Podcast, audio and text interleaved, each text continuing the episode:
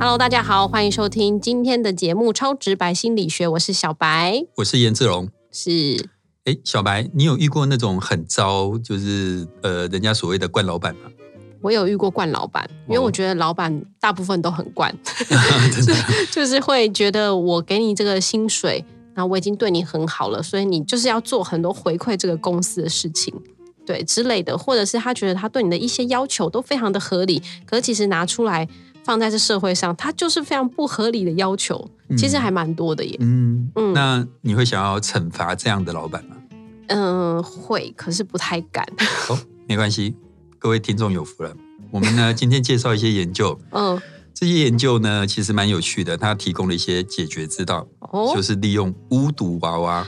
哦，我知道，因为巫毒娃娃以前其实在我那个年代，文具行其实是有卖，就是缠着那个呃绳子嘛，对不对？嗯然后就是个大头啊、小人之类的，然后上面有针。对，拿针刺。对，那其实以前大家还蛮流行那种东西的，好像都觉得说那个是可以刺他的时候，如果你把它想象成坏人，然后他就会哪里痛哪里痛，就后来变成一种幸运小物。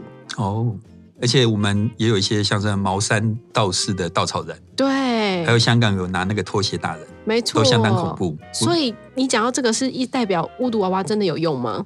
呃，算是有用，不过呢，他的想法是这样，他的目的不是要让老板遭到报应，嗯，而是说他在想说，如果有些员工他被老板凌虐啦，或是很不合理的对待，如果利用巫毒娃娃拿针刺的方式，会不会让你那种呃心情比较舒缓，感觉自己好像有报复到老板？也是，对，那其实他这个研究就是在做这件事情，就是如果你今天呃遇到一些老烂老板啊，你拿一个巫毒娃娃，把那个当做他，然后刺刺刺刺刺，嗯。你会觉得心情就好了。嗯，好那这个研究是这样做的，就是呃，请小白或是听众你们去想象啊，如果你是受试者来到我的实验室，是，那一开始我会请你先回想一下你的老板曾经做过的一些非常过分的事，比如说很粗鲁的对待你啦，呃，讲话很难听啊，是，或是酸言酸语啊。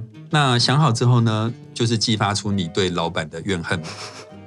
接下来呢，他就会请你上一个网站，嗯。上面会有一个像巫毒娃娃的娃娃，然后请你在这个娃娃上面输入主管的名字。嗯，接下来旁边有一些工具，可以让你来对待这个娃娃。是，小白，你觉得旁边放什么工具好？就最基本的一定要有针啊，针、然后可能有剪刀、刀片、斧头，斧头 任何可以砍断它的东西。啊、太可怕了。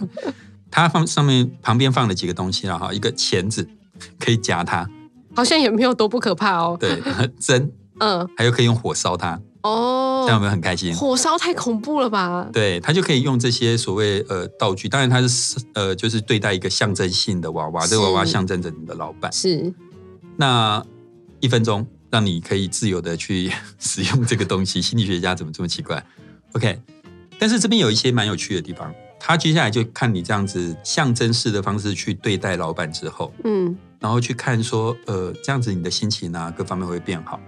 但是他用一个非常有趣的测量，叫做内隐测量。内就是内外的内，嗯，隐藏的隐。是，内隐测量顾名思义就是，呃，我们希望用比较隐晦的方式来测量这件事情。因为我如果直接测量你，可能受试者会不是做真实的反应，会防卫。所以心理学有一些测量是用内隐测量的方式。嗯，我现在做一个简单的内隐测量示范。好，比如说，听众朋友或是小白，你们现在想一个数字，在心里头想一个数字。嗯，想好了。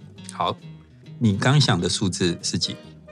哎，你要我要讲出来吗？对，七啊、这不是在变魔术，可以讲出来没问题。是七，七跟你的生日或是你的身份证字号等等有没有关联？有。哦，就表示你可能还算是蛮喜欢自己的一个人。嗯，那这个内隐测量他的想法就是说，如果你比较喜欢自己，你随意挑的一个刺激或是数字，会跟你是有关联的。相对来讲，如果你挑出来的数字跟你这个人完全没有关系，嗯也许表示你不是那么喜欢你自己。嗯，当然，不能用一个测量就讲出这件事情，会做很多测量，类似这个样子。对，那刚刚那个巫毒娃娃的研究，它就是让你用象征性的方式惩罚老板之后，接下来我们就用类似刚刚那种内隐测量方式，看你会不会感觉到不公平，你那个不公平感有没有降低？嗯啊，用了类似这样的方式。懂我懂，嗯，那结论就是，的确，他做了两个实验，的确，当我们让员工用误读娃娃做象征性的报复的时候，那呃，员工的不公平感会比较降低。嗯，不过，其实说实话，那个效果并没有非常大，但是有效果，但是效果不大。舒压就对了啦，这种感觉。嗯，有点像这个样子。是，所以被老板凌虐之后，再用雾度娃娃是可以平复自己的情绪。嗯那讲到刚刚那个效果来说，那老板呢？我如果想要 让他头痛，刺他的头会有效吗？呃，心理学家没这样做，不过我们下次可以试试看。万一成功的话，我们就要求制作人要给我们两个加薪嘛。不然就刺他，刺制作人，对对对对，用火烧他。对对对，我们不鼓励这样做。好，那后来我就稍微去研究了一下，搜寻了一下关于巫毒娃娃的研究，发现说，哎，有些学者真的蛮有创意的。嗯其，实不是只有这篇研究。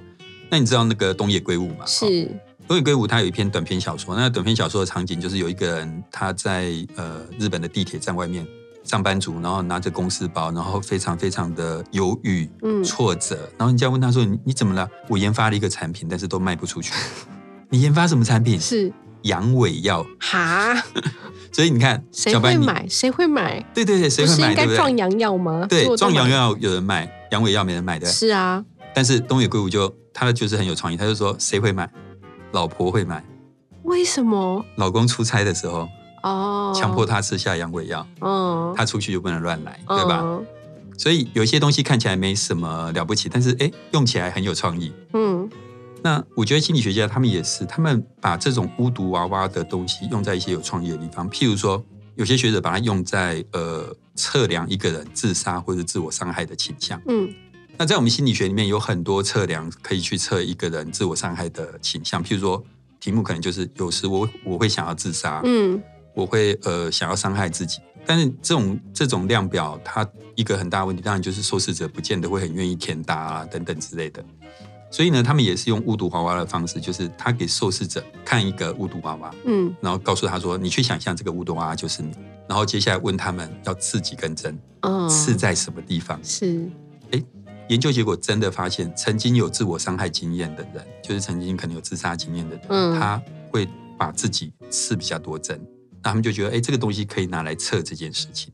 嗯，对所以它其实就是一个投射的东西啊，嗯，而且就有点拟人化的感觉。就任何一个物品，只是因为今天它就是巫毒娃娃的这个东西，就像我们刚刚讲，它可以代替掉任何一种物品，然后你把它想象成是任何一个人，对你会想要对他做什么？对对对对，没错。那、嗯呃，除了这样以外，我觉得有一个更有创意的，就是他除了我我刚刚讲说，我们可以拿巫毒娃来测一个人伤害伤害自己的，自己对，还有人拿它来测伤害别人的意图。其实是类似的概念，其实是类似概念，而且重点是他测的对象非常有趣，他测父母对孩子。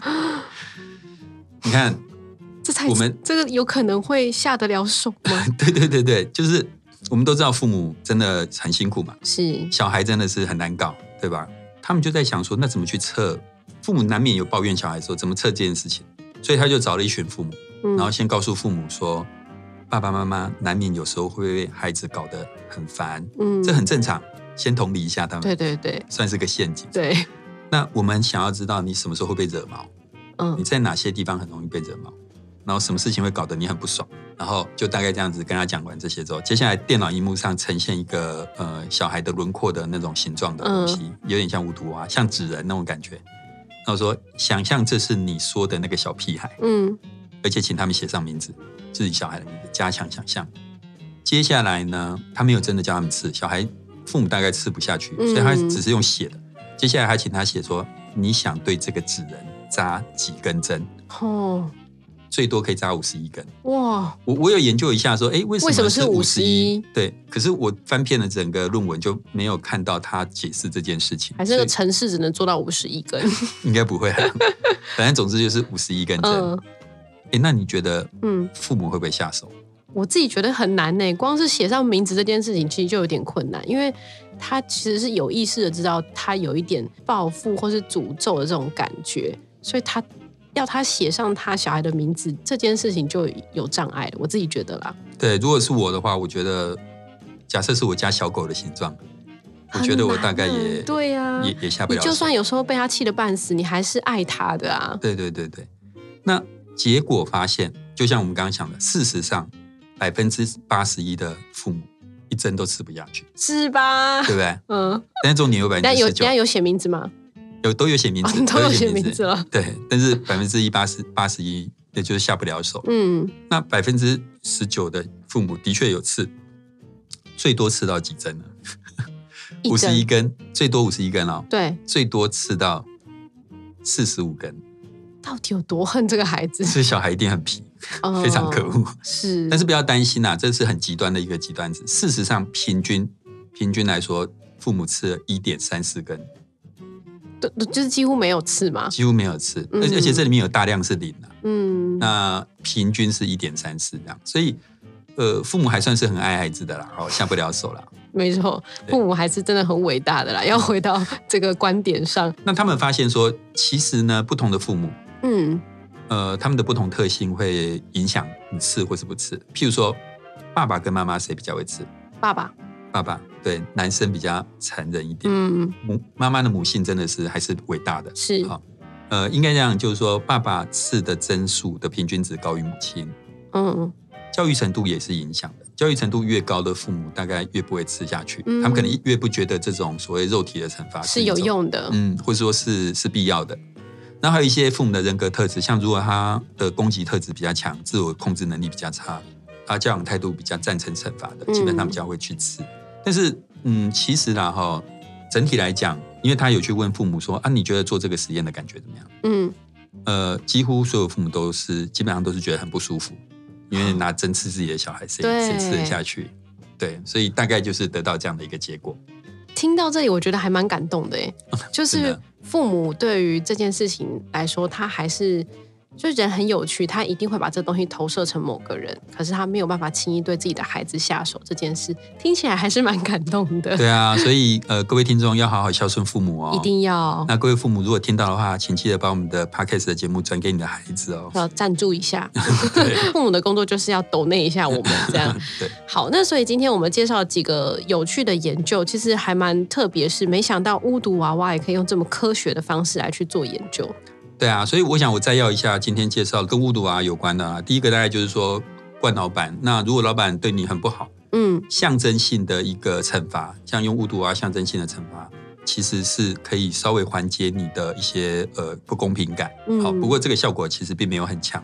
那第二个就是呃，有一些学者他们很有创意的，把巫毒啊用在测量人们想要伤害自己或是伤害别人的意图上面，那拿它来做一个测量指标，刺越多针，代表你就是可能有一些伤害的意图。那相较于我们一般的问卷，这是另外一种蛮有趣的一个测量方式。嗯嗯，但是呢，不论怎么样，我们其实不鼓励任何攻击或是报复的行为啦。对对对对，我们这是一个优质节目。没错，没错。我刚才想说，如果这样的投射是有用的话，那你不喜欢一个人，可以用这样的方式去戳他、对待他。那如果我们爱一个人呢，是不是也可以做一个娃娃，然后每天亲他、抱他，他就会可能会爱上你？真的耶，有有道理耶。我觉得你还蛮适合当心理学家。你如果是我的研究生，跟我讲要做这个题目，就会说可以做看看。好，蛮好的。嗯，好，那也希望大家今天喜欢我们的这个节目内容哦。然后，如果对于我们有任何的意见，或者是有想要跟我们说的话呢，都欢迎到 Apple Podcast 留言给我们。希望你们可以继续支持我们，支持这个节目喽。超直白心理学，我们下次见。拜拜。拜拜